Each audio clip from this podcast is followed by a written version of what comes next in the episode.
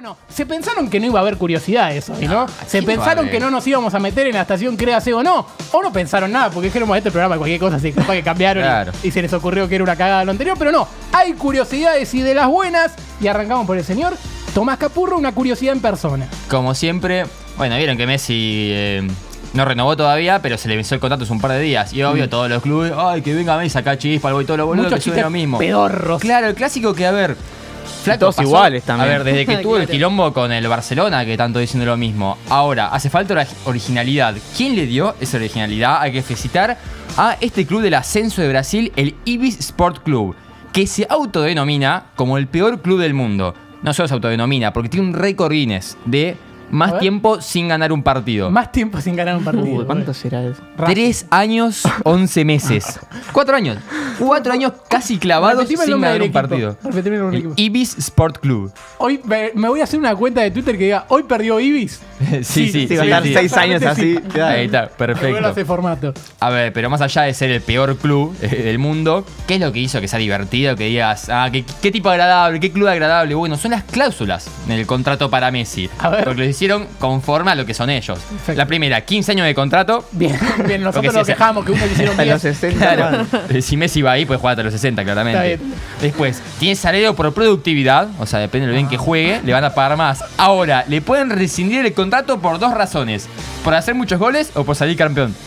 O sea, le Claro. pagan porque le vaya bien, pero lo pueden echar si le va demasiado Claro, o sea, bien. no te zarpé, pará, estás jugando acá, no te tenés que zarpar. Ahora, yo voy a cambiar acá el orden, voy a decir.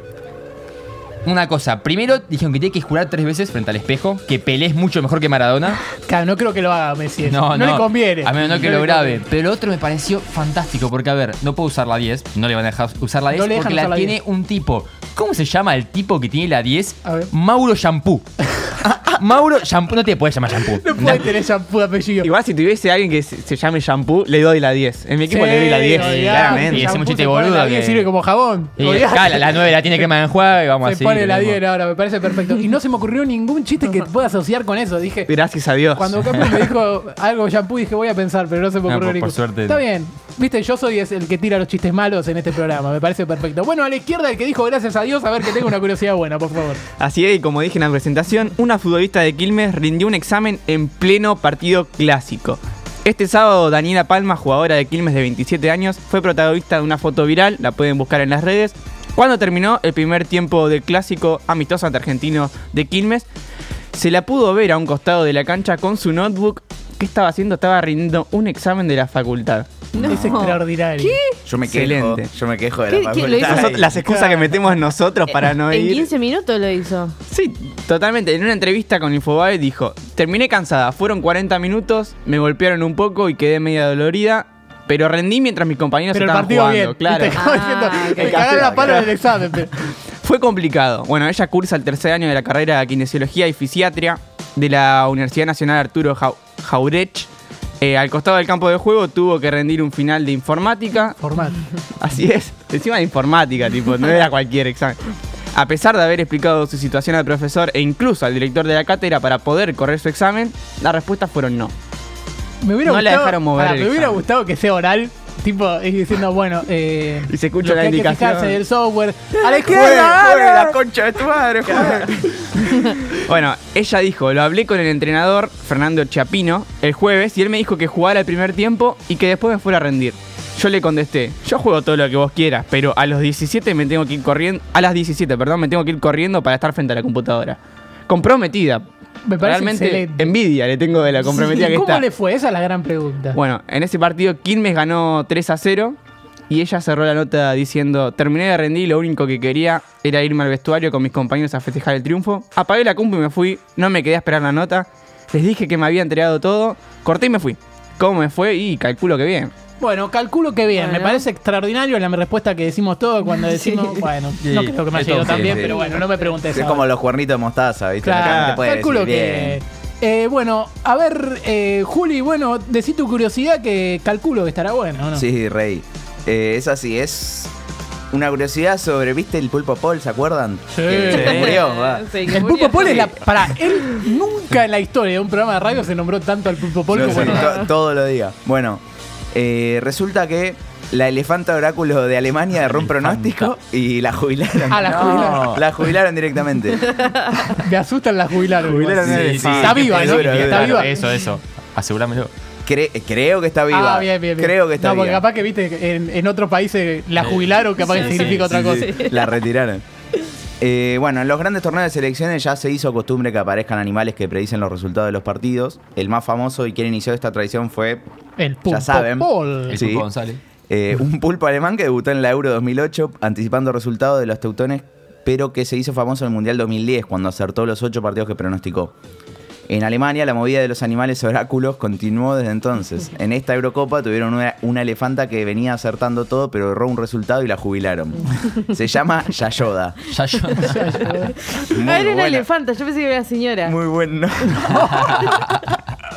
Ya estaba jubilada. Fue igual, ¿te imaginas? Tipo, te dicen, che, elegí de cuál de estos platos de comida querés para, para pronosticar, sí, a una señora. ¿eh? Eh, Bueno, voy por el fosforito, ¿viste? No. una milanesa y un vacío. de- Hola, Autosconte, te agarra esta parte, porfa. Sí. Una elefanta asiática de 42 años del zoológico de Hamburgo que tenía un récord perfecto. El método para pronosticar los resultados era sencillo. De una canasta sacaba la bandera del equipo que iba a ganar. Bueno, no tenía que comer. Canasta, todo muy anciano. Sí, sí. Ni, ni comida le daba. Basta. Para, para el debut de Alemania predijo que ganaba Francia y la pegó. Bien. Luego sacó la bandera alemana para el segundo partido y acertó. Los alemanes le ganaron a Portugal. También acertó un empate. Tomó, ¿Un empate? Sí, tomó tanto, tanto, no sé, agarró una con la cola, otra con la. No sé. Eh, acertó el empate de. Alemania y Hungría, que fue 2 a 2. Se quedó en el porque agarró las dos banderas. Ah. Bien.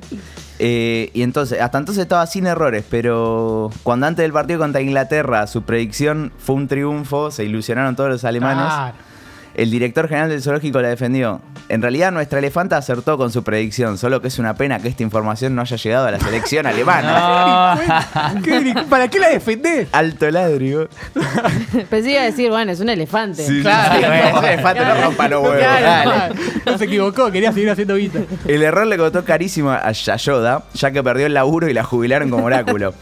Según informó la agencia DPA, para los próximos torneos será reemplazada por Rash y Santosh, Ah, bueno. dos Ricky. elefantes más jóvenes. Bien, me cae, está bien. Está bien, salimos de las ancianas y vamos a los más jóvenes. Me parece perfecto. Bueno, a la izquierda aparece Cata, supera eso si podés. Eh, bueno, ¿se acuerdan del hijo de puta de Mauro Zárate? no puedo creer. Sí, sí. Bueno, miles de dólares por una figurita de Messi. Esta es la historia de Damián Olivera Vergallo que cumplió con el sueño de todo pibe, coleccionar figuras de sus ídolos. Bien. Este, desde que vivía en Ramos Mejía, supo que su futuro no estaba ahí y fue solo cuestión de 10 dólares para que en 2004 descubriera su pasión. Está diciendo que Ramos Mejía no hay Iba- futuro. sí. Igual tiene bien, bien, ahí. Acá hay dos que somos de Ramos Sí. Mejía, así que está bien. Y me di cuenta, cuando conociéndolo me di cuenta. Con una caja de figuritas Los cromo. Zárate también viven en Ramos Mejía. Sí, Dato. listo. Bueno, ¿se acuerdan del hijo? Bueno, sí. Ah, sí. Con una figurita de cromo en su poder fue que comenzó esta particular historia de vida. Fue noticia porque logró hacerse de una de las figuritas más valiosas. Atención, una de Lionel Messi en sus comienzos valuada en 250 mil dólares. No, No. pero ¿Cómo me chequeas foto- esto? Sacale fotocopia. ¿Cómo me se cheque? Claro. Pero la bajás de internet.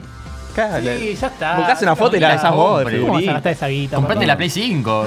Amigo, tiranos un, un 100 acá, no sé. Pinta, pinta llamarlo para picar en punta este Es 50 muchacho. Sí, pinta, pinta. Yo lo llamaría. Yo la verdad que lo llamaría. Bueno, existe la foto eh, del muchacho rodeado de las figuritas. Pueden buscarla en internet. Eso es real. Pero ahora, chequeame la, va- la evaluada en 250 Está mil dólares. Está bien, vamos a verlo. Lo que también es inchequeable y arranco con mi curiosidad directamente, me tiraron en el centro, la bajé de pecho y ya voy directamente a la curiosidad. Hay un brasileño fanático de la selección argentina que elige a otro antes que a Messi. Atención, A atención a esto, porque en las inmediaciones del estadio de Vasco da Gama de Río de Janeiro vive una persona que rompe los esquemas y que sorprende a cualquiera. Estamos hablando de un fanático de la selección argentina, pero que es brasilero. Tiene una casa toda pintada de celeste y blanco, un montón de objetos que reflejan ese sentimiento. Pero tiene un tatuaje. No, no, no porque tiene un tatuaje que dice AFA, o sea, Ah, tiene la AFA tatuado, eso me parece extraordinario. Peor, que tener. Racing.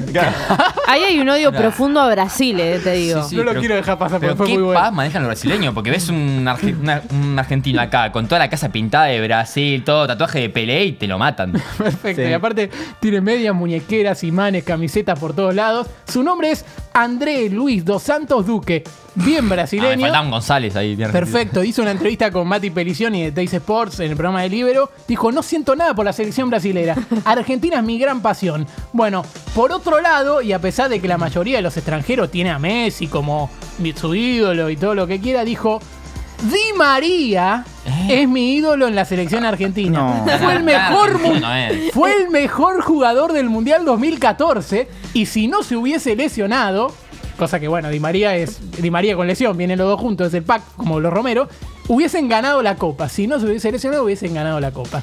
Es Pili ese. No, pero ese no es un personaje de pica en punta, quiero decirlo. Este es, No, es de Di María de verdad. Claro. Dijo que su sentimiento por Fideo comenzó en los Juegos Olímpicos de Beijing 2008 y a pesar de haber estado cara, nunca lo tuvo O sea, cara a cara, admite que su sueño es conocerlo. Vio que la picó en un gol y dijo, no, este pibe es el mejor Pero que vi en mi pará vida. cómo cerró la nota. Primero dijo, los tres mejores de la selección que vi en mi vida Uh, A son ver. Que no diga el chiquito. Messi, Riquelme y Di María. No, Ah, no, no. ¿En qué orden? No, no- no sé, para mí Di María lo ponía querés primero. saber. Sí. Pero cerró diciendo esto a cámara, y perdónenme por el cringe, como se dice ahora. Di María, mi amorcito, sueño Eh. con conocerte. Tenés que jugar bien y Argentina va a salir campeón. Vamos, Angelito. Uh. Le está hablando al nieto. Parece el mensaje de la abuela de rompa al lado hoy en el programa. Claro. Mucha suerte. Bueno, no, extraordinario. Me parece muy bueno. Así que bueno, estas fueron las curiosidades del día de la fecha.